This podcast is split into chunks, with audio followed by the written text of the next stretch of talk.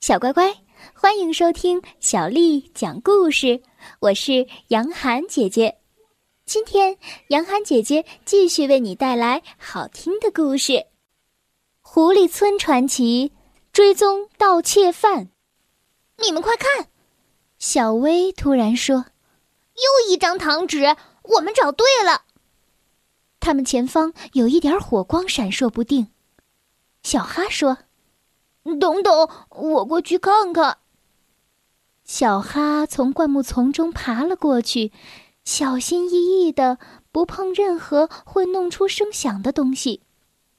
很快，他接近了营地，透过树篱上的一个小洞，朝外望去。就在那儿啊，一丛萤火燃烧着，旁边。坐着三只身形硕大、相貌丑陋的黄鼠狼，他们大声的说笑，嘴里塞满了黏糊糊的糖果。格拉夫大叔的推车就停在旁边，上面满是食品、糖和蔬菜。小哈自言自语地说：“哦，看来东西都还在呢。”他们还没有来得及卖掉。小哈有点不敢相信自己的好运气，赶紧回去向伙伴们报告消息。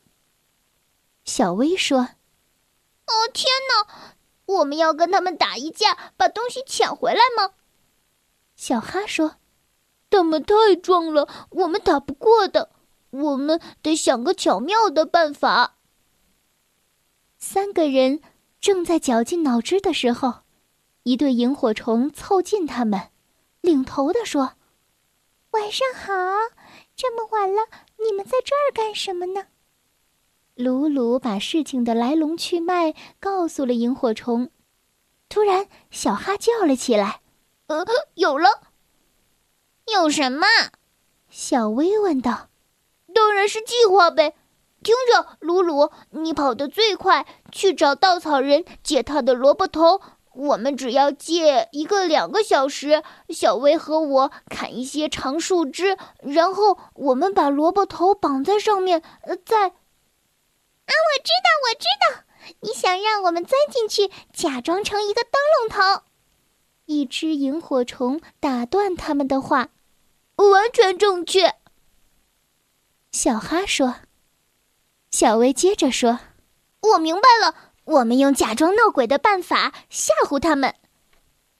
一切按照计划行事。鲁鲁带回了萝卜头，小薇和小哈紧紧的把它绑到了树枝上。萤火虫钻了进去，在头里发光。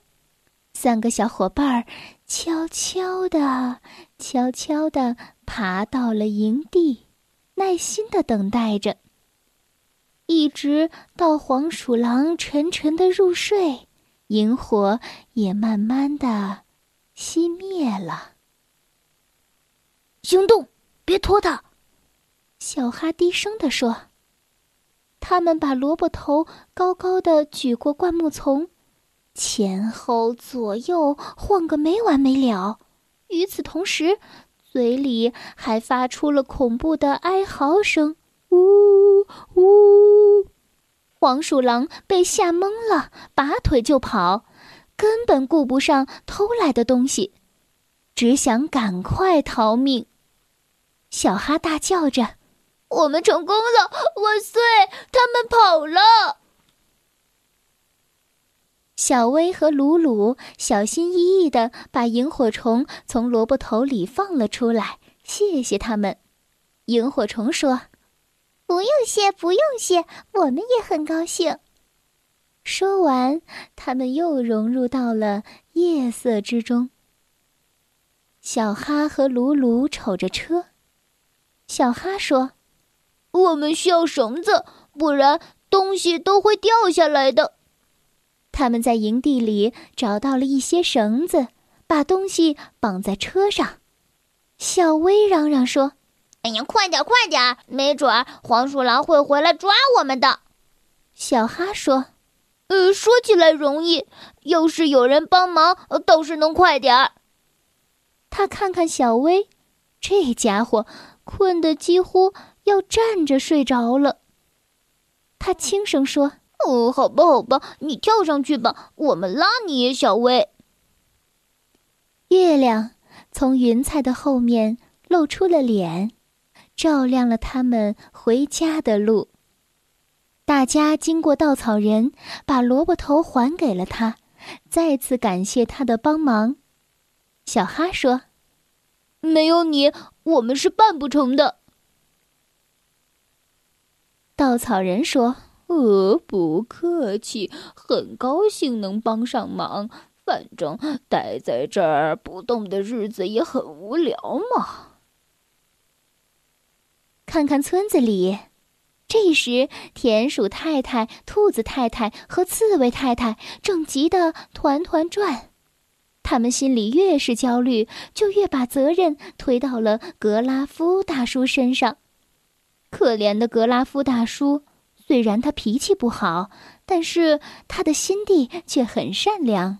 其实，当他知道小哈、鲁鲁和小薇三个人午夜还没有回来的时候，他也担心极了。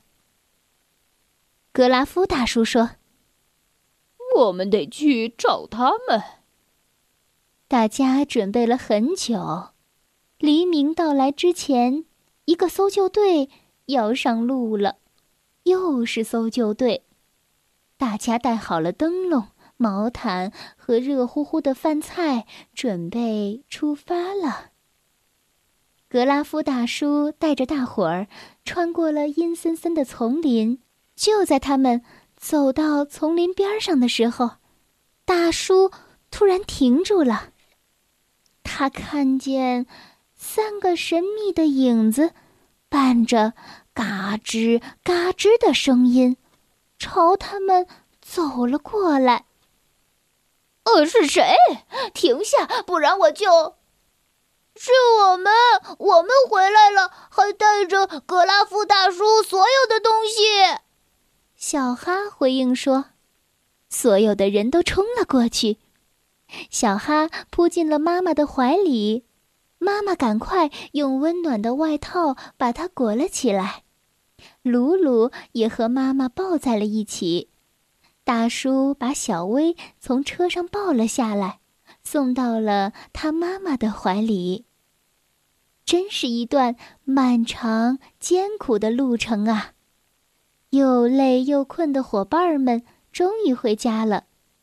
田鼠太太轻轻地告诉小哈：“一碗热的蔬菜汤正在家里等他呢。”大叔高兴极了，不仅仅是因为三个小家伙平安归来，而且明早他又可以货品齐全的重新营业了。他决定。到时候要为全村人开一个大宴会。第二天早上，大叔在店里翻箱倒柜，我找到了。他很开心，掏出了一段软软的铁丝，然后拿出榔头、钉子，把铁丝钉在了窗户上，兴冲冲地说。现在你们随便玩吧，再也不会打破窗户了。宴会上，大家玩的都很开心，三个小伙伴受到了英雄般的待遇。格拉夫大叔致了开场词，给他们颁发了奖章，表彰他们的勇敢行为。奖章外面闪着金灿灿的光。里面却是他们从没有吃到过的美味至极的巧克力。小乖乖，今天的故事就为你讲到这儿了。如果你想听到更多的中文或者是英文的原版故事，欢迎添加小丽的微信公众账号“爱读童书妈妈小丽”。接下来又到了我们读诗的时间了。今天为你读的这首诗是刘长卿写的《弹琴》。弹琴，刘长卿。零零七弦上，静听松风寒。